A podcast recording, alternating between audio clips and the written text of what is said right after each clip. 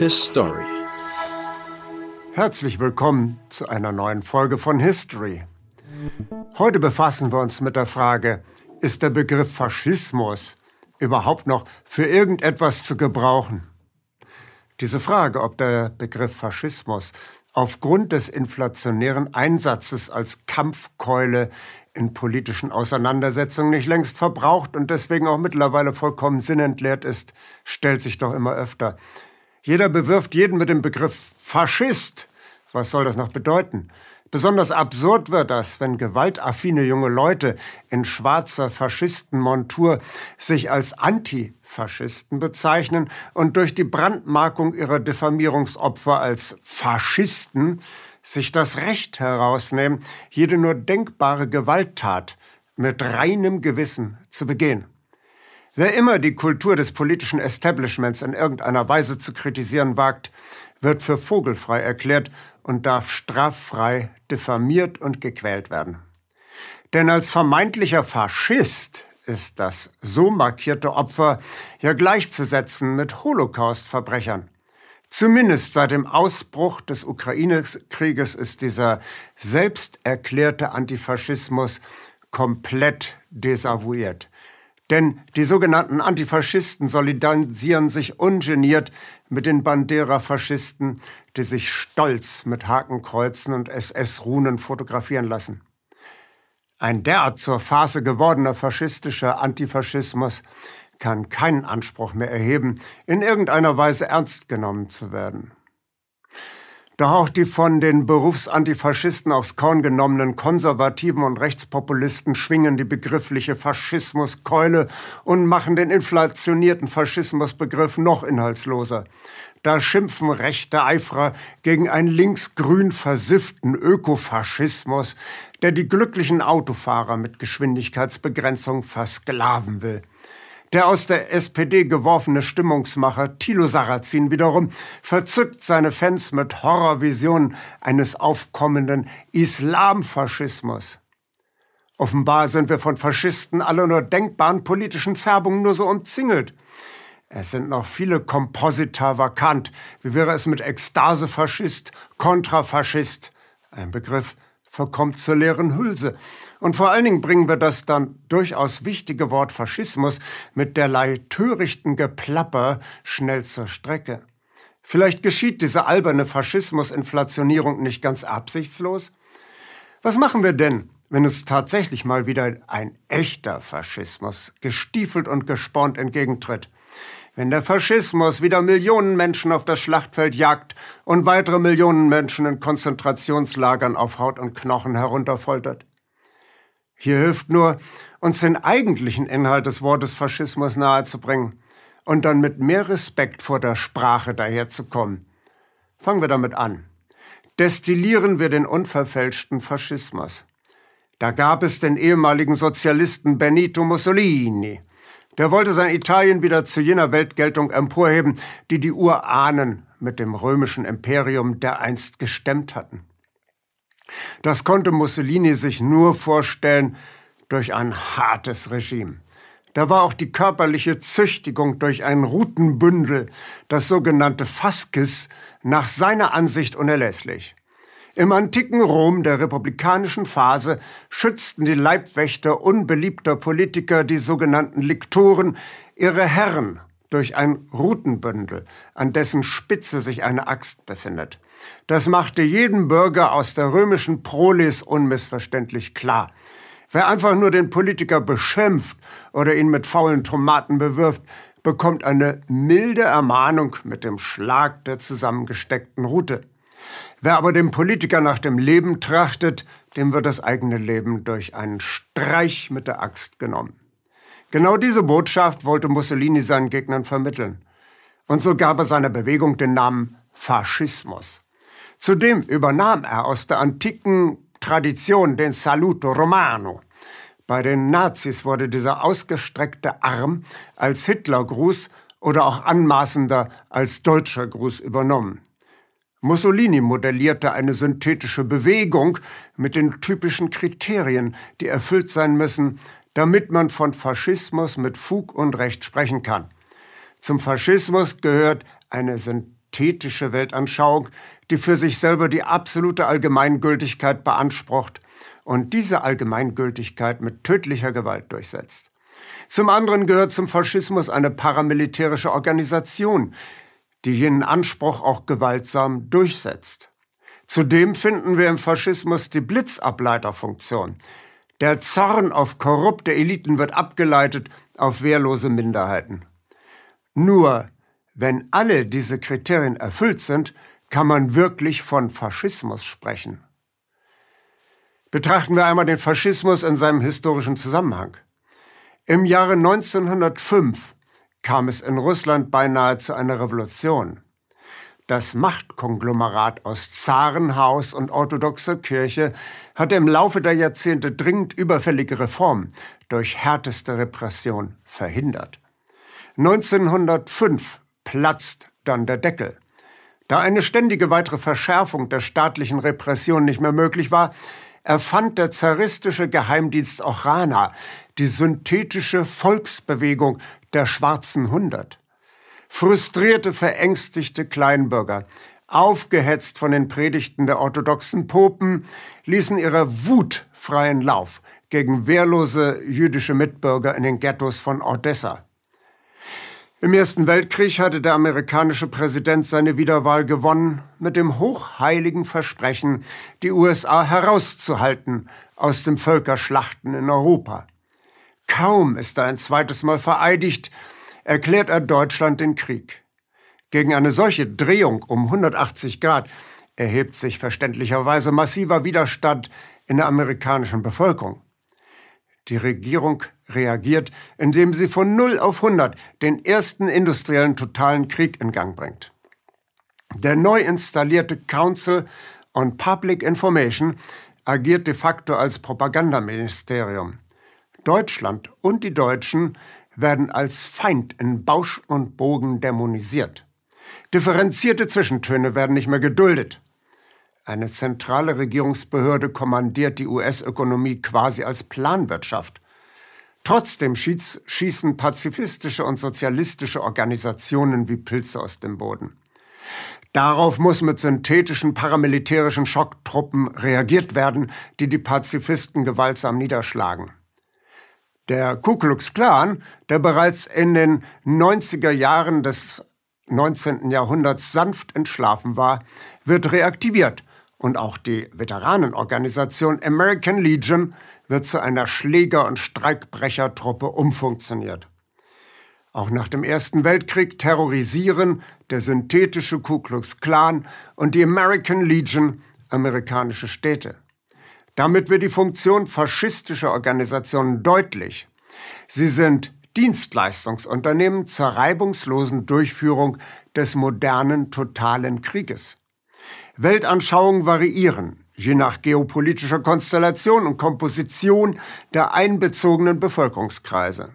Meistens entsteht ein Flickenteppich zusammengestoppelter Weltanschauung. Ideologie ist im Faschismus nicht wirklich entscheidend. Da gibt es ein Parteiprogramm für die Menschen draußen im Lande. Das kann aber in der Praxis durchaus vernachlässigt werden. Die Entwicklung des Faschismus in Europa ist auch zu verstehen als Korrektur gewisser Fehler, die im Ersten Weltkrieg von den Strategen gemacht wurden. Zum einen kamen die Strategen des Militarismus in Deutschland zu dem Schluss, man hätte ja den Krieg auf dem Schlachtfeld gewinnen können, wenn nicht linke Störer die logistische Hintergrundarbeit durch Streiks massiv behindert hätten. Diese sogenannte Dolchstoßlegende war selbstverständlich zu einem großen Teil ein perfides Lügenkonstrukt, um vom Versagen der Militärs um Ludendorff und Hindenburg abzulenken. Zum anderen müssen aber die Industriearbeiter an der Heimatfront unbedingt bis zum bitteren Ende ihre Pflicht tun, das heißt Waffen produzieren ohne zu murren. In der nach dem Ersten Weltkrieg gegründeten Reichswehr versuchten die Strategen, den Militarismus viel tiefer als bisher in der Bevölkerung zu verankern. Zum einen wurde an paramilitärischen Truppen gebastelt. Ein Ergebnis war die Einheit unter Ernst Röhm, die später zum Nukleus der SA wurde. Zum anderen müsse man auch Massenorganisationen aus dem Boden stampfen, die die unteren Gesellschaftsschichten begeistern für einen kommenden Krieg. Dazu müsse man die amerikanischen Propagandatechniken übernehmen und zum anderen Plagiate sozialistischer Parteien ins Leben rufen, die in die Milieus des Widerstands einbrechen und den Sozialisten und Kommunisten den Wind aus den Segeln nehmen.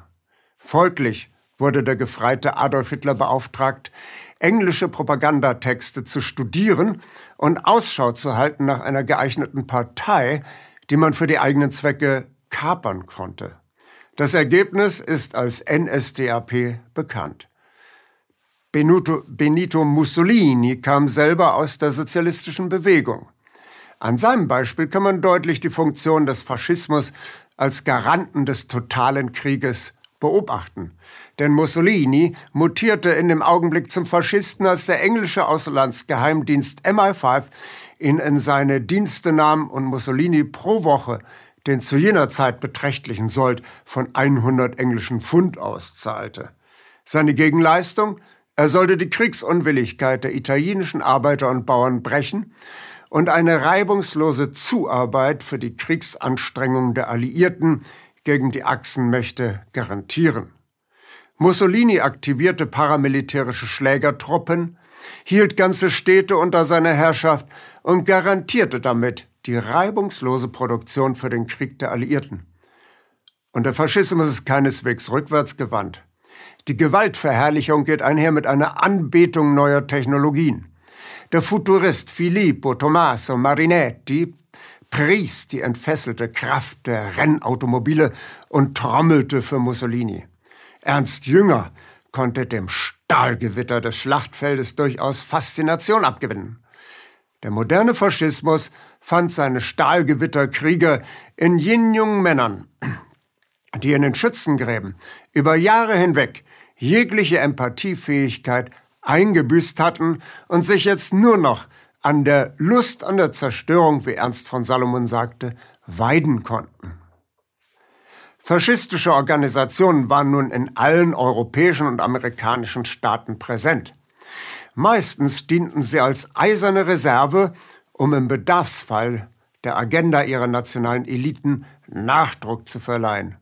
In den USA kamen die Silver Shirts zu Ku Klux Klan und American Legion hinzu. In Frankreich machte die Truppe Croix de Feu Furore, eine direkte Nachbildung des Ku Klux Klan. In Rumänien wütete die Eiserne Garde. Jedoch nur in Deutschland, Italien und Spanien erlangten die Faschisten Regierungsgewalt. In Deutschland mussten massive Widerstände der Bevölkerung durch schmutzige Manöver gebrochen werden. Nach der Machtergreifung der Nazis konnte Deutschland ungestört auf den totalen Krieg gegen die Sowjetunion vorbereitet werden. Italien wurde durch einen Megakredit der Wall Street in Höhe von 100 Millionen Dollar bereits in den 20er Jahren fit gemacht für den kommenden Krieg. Dank des totalen Zugriffs der Faschisten auf die Bevölkerung konnten Deutschland und Italien in Duldungsstarre in den Zweiten Weltkrieg geführt werden.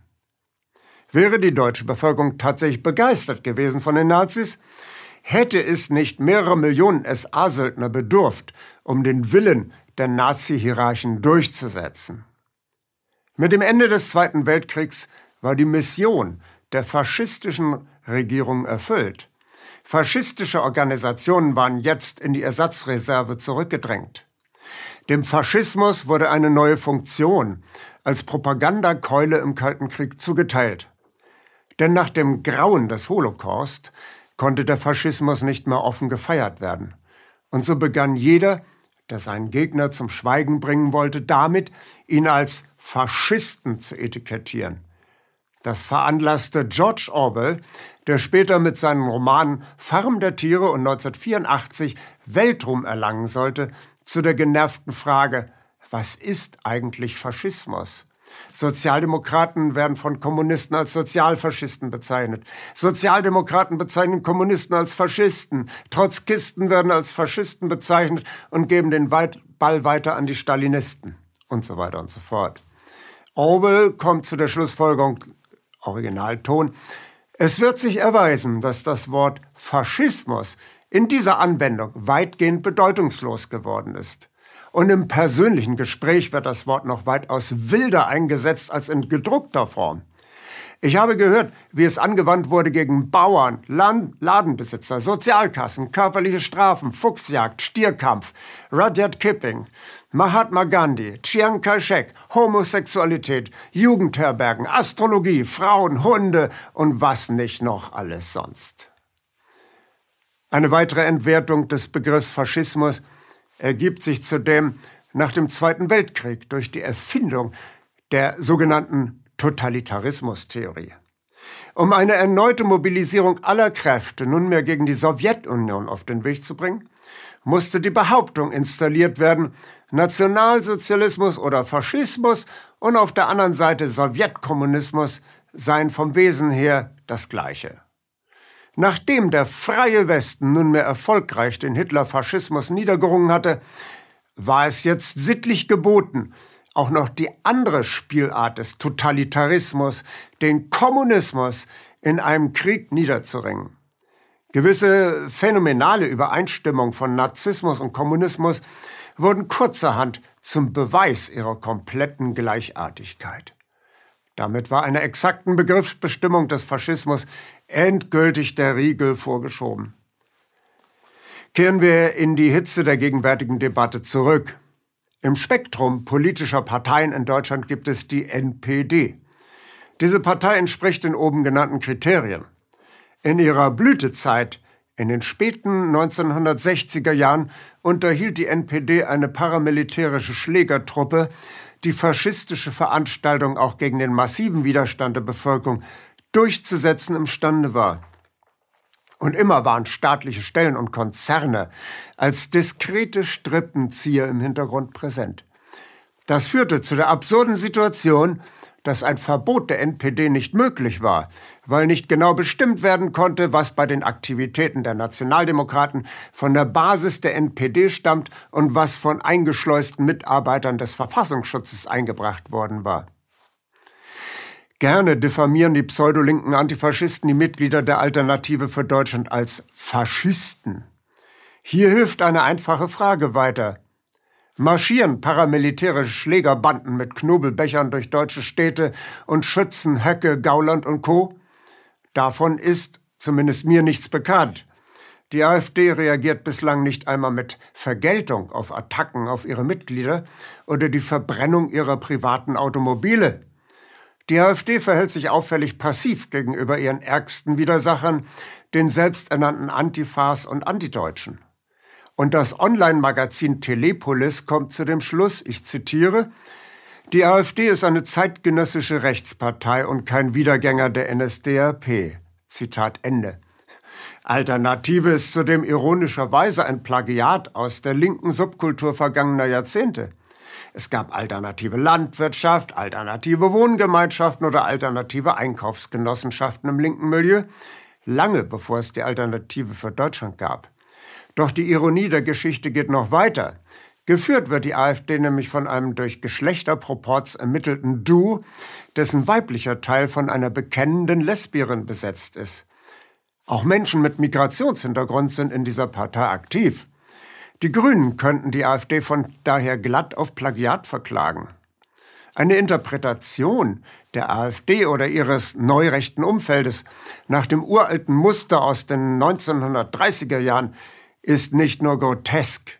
Es entsteht der Eindruck, dass mit diesen anachronistischen Interpretationsmustern ein echtes Verstehen der Gefährlichkeit moderner rechter Gruppierungen verdunkelt werden soll. Hier wird mit inhaltsleeren Versatzstücken eine Art geistiger Bürgerkrieg angefangen. Mit der Faschismuskeule wird ein freies, ergebnisoffenes Nachdenken über die Fehlentwicklungen der letzten Jahre schon im Keim unterbunden. Ich möchte noch ein paar ketzerische Gedanken in die Debatte werfen. Ich hatte vor Jahren das moderne Netzwerksystem transatlantischer Governance beschrieben, das auch Deutschland schon seit vielen Jahrzehnten diskret und nachhaltig beeinflusst. Ein Netzwerk, in dem über Parteiengrenzen, Parteigrenzen hinweg Eliten herangezogen werden, die durch die Beeinflussung entscheidender Institutionen ohne demokratische Legitimation unsere Gesellschaft steuern. Der Council on Foreign Relations erscheint mir als das Zentrum und das Gehirn dieses globalen Spinnennetzes. Diese diskreten Organisationen haben Einfluss genommen, um den Nationalstaat zu lähmen und die Macht der globalen Konzerne zu stärken. Wir sehen heute die Folgen dieser Deregulierung. Soziale Spannungen verschärfen sich.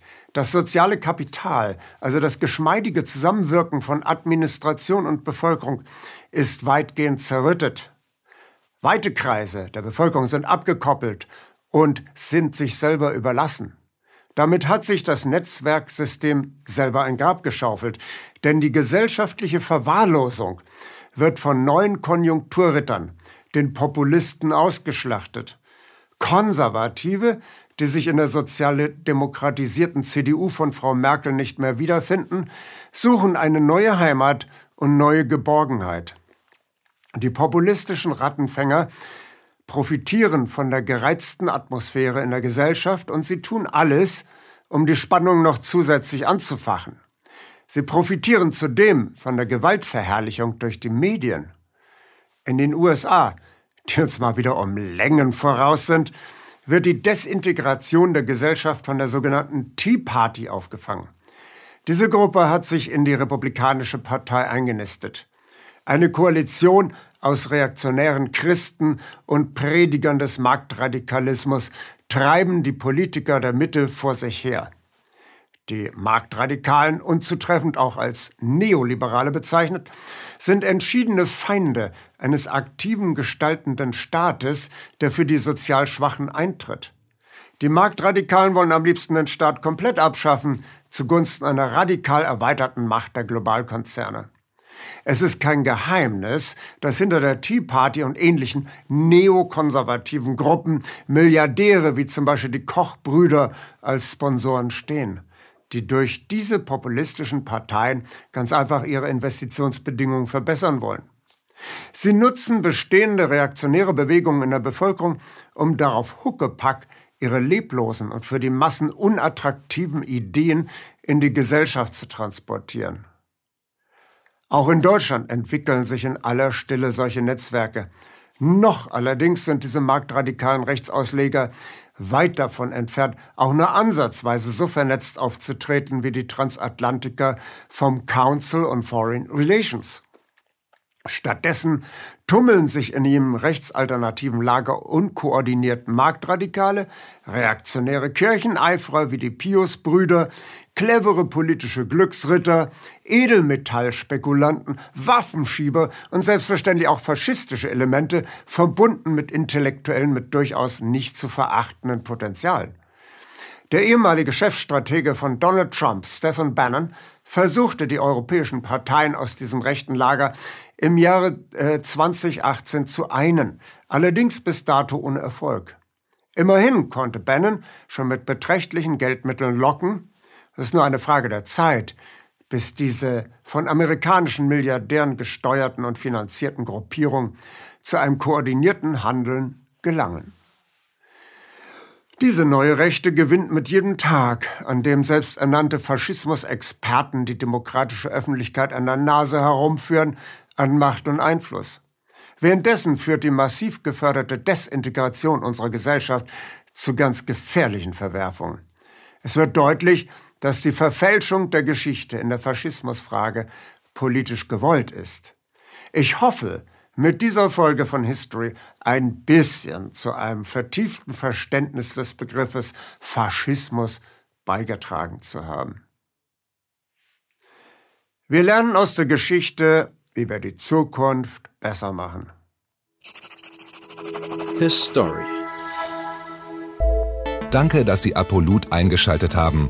Wir sind ein unabhängiges Presseportal.